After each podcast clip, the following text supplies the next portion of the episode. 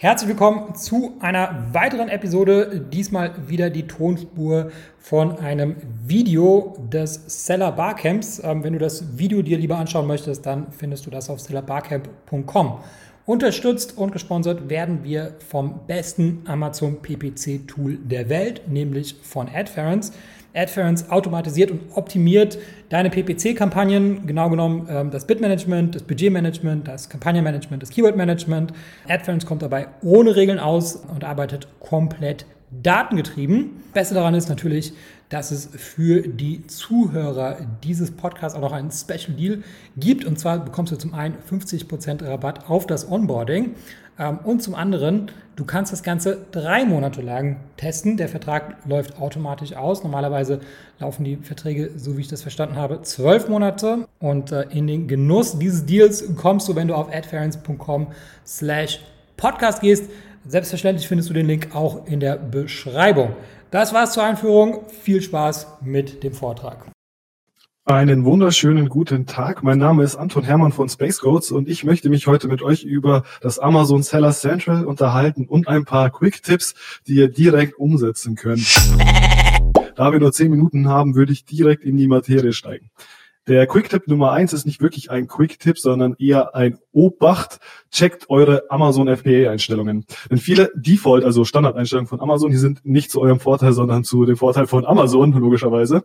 Äh, deswegen würde ich hier kurz mal durchgehen, auf welche man besonders achten muss. Also bezüglich Amazon Pan EU ist klar, wenn man die Steuernummer nicht hat, dann sollte man das hier auf gar keinen Fall aktivieren, würde aber Amazon auch nicht für euch tun. Ähm, automatische Angebotserstellung bedeutet, wenn ihr schon, wenn es die ASO schon gibt auf dem anderen Marketplace, dann wird Amazon bei Anlieferung des Produkts äh, versuchen, die Produkte auch in den anderen Marktplätzen anzulegen, gegebenenfalls eigene Übersetzungen zu verwenden was wiederum die Kontrolle, äh, wo, was wiederum heißt, ihr gebt Kontrolle ab, ihr verliert gegebenenfalls Schreibrechte und so weiter. Das heißt, das ist nicht zu empfehlen, wenn ihr die absolute Kontrolle behalten wollt. Äh, Shoutout hier an Moritz P. Vielen Dank für den Tipp. Äh, optionale Dienstleistung, äh, Etikettenservice aktiviert bedeutet nicht, dass ihr jedes Mal Etiketten auf euer Produkt drauf bekommt. Also ich würde es auf jeden Fall aktivieren, sondern dass ihr die AGB akzeptiert, dass ihr Amazon erlaubt, Etiketten aufzubringen. So, das heißt, ihr, wenn ihr die, auf diese Seite kommt, wo ihr äh, FNSGO-Etiketten überkleben könnt, also ERNs überkleben könnt mit FNSGO-Etiketten von Amazon, dann akzeptiert ihr damit die AGB. Äh, den Punkt, da muss ich selber nachlesen. Amazon soll meinen Artikel etikettieren. Ich werde doch bei Bedarf Artikel selber etikettieren. Bedeutet tatsächlich, äh, auch wenn es nicht so steht, wenn ihr Produkte zu Amazon sendet, die womöglich falsch etikettiert sind, Amazon aber sie doch korrekt zuweisen, zuweisen kann, dann erlaubt ihr hiermit Amazon die Produkte für euch zu etikettieren und euch nachrichtig zu berechnen. Müsst ihr unbedingt machen. Das kann immer wieder passieren, dass euch irgendwie euer Hersteller falsche Etiketten drauf hat auf auf in einem Karton, wie auch immer, ähm, das unbedingt machen, das ist eher ein Vorteil.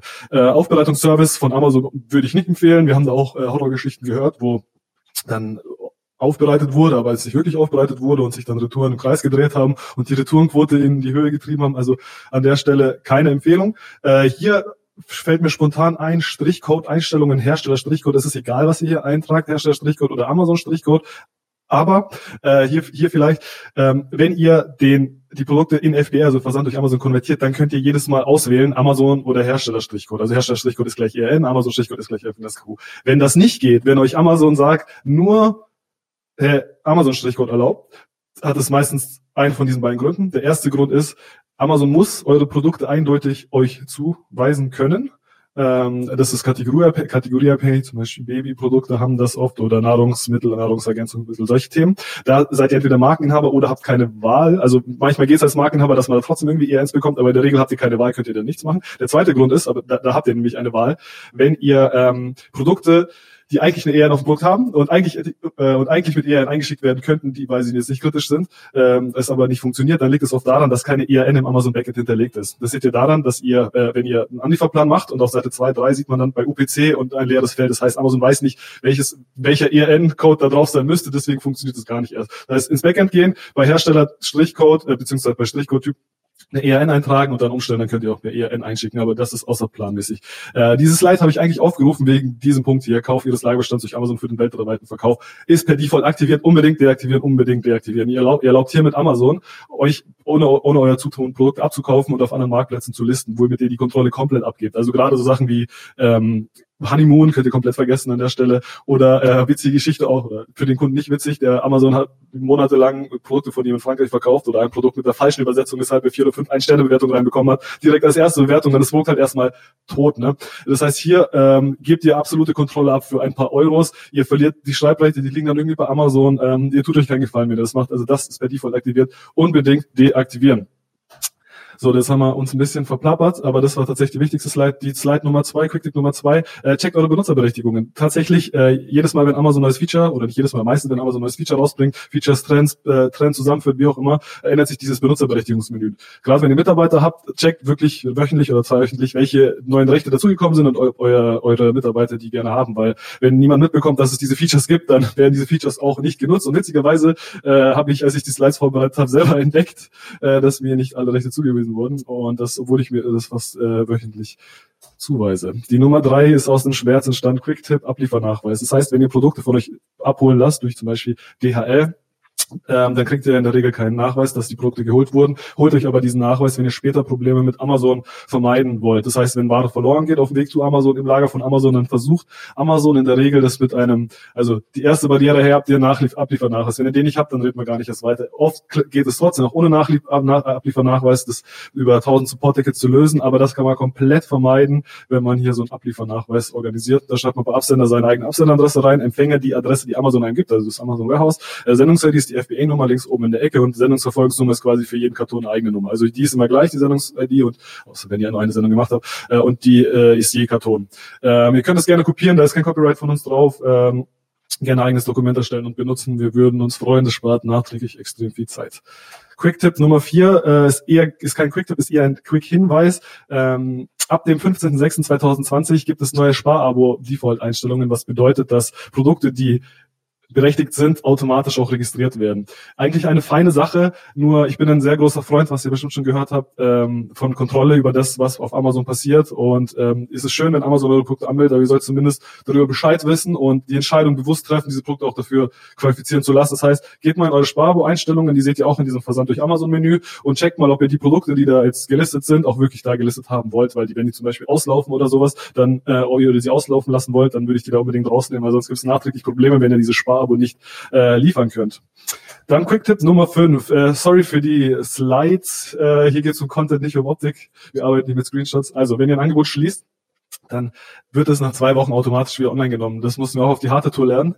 Äh, aber es ist tatsächlich so. Das heißt, wenn ihr ein Angebot irgendwie aus rechtlichen Gründen ein Produkt nicht mehr verkaufen dürft, Markenrecht oder sonst, äh, bevor es geklärt ist, dann auf keinen Fall nur schließen, sondern entweder ihr löscht das Produkt komplett raus, das das ist, äh, das wäre die, die, die harte Variante. Oder ihr setzt das Launch-Datum in die Zukunft, also weit in die Zukunft und setzt es dann wieder zurück, wenn ihr das Produkt tatsächlich wieder verkaufen wollt. Aber wenn ihr es nur schließt, wird es nach 14 Tagen wieder neu gelauncht, was, beziehungsweise wieder aktiv gestellt, was den ein oder anderen hier auf jeden Fall äh, überraschen würde. So, ähm, Quick-Tipp Nummer 6 ist Proof of Manufacturer beziehungsweise Herstellernachweis. Also es ist besonders ein Thema, wenn man mit mehreren Accounts arbeitet, zum Beispiel wenn man einen alten Account hat und die Schreibrechte auf einen neuen Account überträgt, ähm, da hat man oft Probleme mit den mit der Umsetzung der Änderungen, was zum Beispiel bedeutet, ich möchte einen Titel ändern, Foto, Bullet Points, was auch immer, und Amazon sagt, sorry, du hast zwar die Markenrechte, aber wir brauchen trotzdem den Herstellernachweis, was immer, es gibt verschiedene Möglichkeiten für den Herstellernachweis, äh, Einkaufsrechnung, Katalog, ähm, äh, was Benutzerhandbuch und eben ein Schaufenster, das ist die, das, die Analogie zum Katalog, also zum Offline-Katalog. Ähm, und das heißt, wenn Amazon irgendeine Änderung von euch nicht durchführen will, obwohl es euer Produkt ist, dann baut ihr euch, also ihr baut euch einen Shop, in euer, wenn ihr eine Website habt natürlich, und in, kein Shop, sondern ein Schaufenster, dann man darf das Produkt dann nicht kaufen können. Und in dieses Schaufenster ladet ihr eins zu eins das Listing so rein, also Drag and Drop über Wix, wie auch immer, ähm, wie, ihr, wie ihr später auch auf Amazon haben wollt und sendet dem Mitarbeiter von Amazon den Link. Wichtig ist, das darf kein Shop sein, dass man darf das Produkt nicht kaufen können, das dürfen keine Preise sein, das muss wirklich ein Katalog sein. Dann sieht der Amazon-Mitarbeiter, ah, okay, auf dem offiziellen Seite ist ja hier, ist das Listing, sieht es so aus. Das heißt, das genügt mir als Hersteller nach, was ihr spart euch extrem viel Zeit, wirklich auch aus Schmerzen entstanden, dieser Hack. Äh, weil wir eben für Kunden Dinge ändern, die keinen eigenen Account haben und so weiter. Absolute Katastrophe. Aber so kann man da extrem viel Zeit sparen. Und zu guter Letzt, wie angekündigt, mal was ganz, ganz Kurioses äh, für zwischendurch. das heißt, äh, Benny, einem unserer Kollegen hier aufgefallen, dass, ähm, das heißt, euch ist auch aufgefallen, dass die erste Antwort auf dem Amazon Support Ticket immer eine Standardantwort, die von dem Computer generiert ist. Das kann man umgehen, indem man Äh, zumindest funktioniert es heute noch. Ich weiß nicht, wie lange das noch gut geht. Ich weiß nicht, wann ihr das Video seht.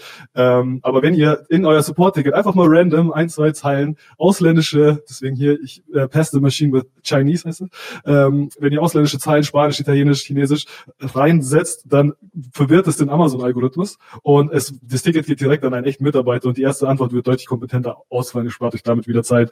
Ähm, weil normalerweise ist es so, ihr macht eine Ticketanfrage, der Amazon-Algorithmus screent nach ein paar, äh, paar Buzzwords das, das Ticket ab und dann gibt es eine Standardantwort, die in 95% der Fälle sowieso nichts bringt.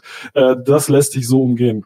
Und zu guter Letzt würde ich ganz gerne nochmal alles zusammenfassen. Überprüfe deine Amazon-Versandeinstellungen. Das ist, das würde ich wirklich jedem ans Herz legen, der es noch nicht gemacht hat. Benutzerberechtigungen ändern sich ständig, also wirklich ständig. Abliefernachweis unterschreiben lassen, spart nachträglich Kopfschmerzen. Wer diese Kopfschmerzen schon mal hatte, weiß, wovon ich spreche. Achtung, neue Sparabo-Einstellungen, checkt, ob Produkte ohne euer Zutun registriert wurden und ihr das gar nicht wollt. Geschlossene Angebote werden automatisch nach 14 Tagen wieder aktiviert. Ergo, Launchdatum in die Zukunft beziehungsweise komplett aus eurem Account löschen. Äh, ein Schaufenster auf eurer eigenen Webseite hilft als Herstellernachweis extrem, spart auch hier sehr viel Zeit und nutzt mal ein paar Fremdsprachen in eurem Ticket, die vielleicht gar nichts mit dem Ticket an sich zu tun haben. Das umgeht den Amazon-Algorithmus und führt euch direkt äh, zum Support-Mitarbeiter. Und in diesem Sinne wünsche ich einen wunderschönen Tag und bis bald auf einem echten Seller Barcamp.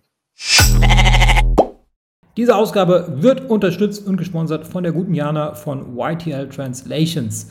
Was YTL Translations von anderen Übersetzungsagenturen unterscheidet, ist die Tatsache, dass sie mit 43 muttersprachlichen Übersetzern zusammenarbeitet, die sich auch mit Amazon sehr gut auskennen und auch eine Keyword-Recherche ähm, mit Helium 10 vornehmen. Ohne Lokalisierung und den richtigen Gebrauch von Keywords sind potenzielle Kunden weder in der Lage, deine Produkte zu verstehen, noch sie zu finden. Deswegen solltest du unbedingt mit einer spezialisierten Übersetzungsagentur zusammenarbeiten.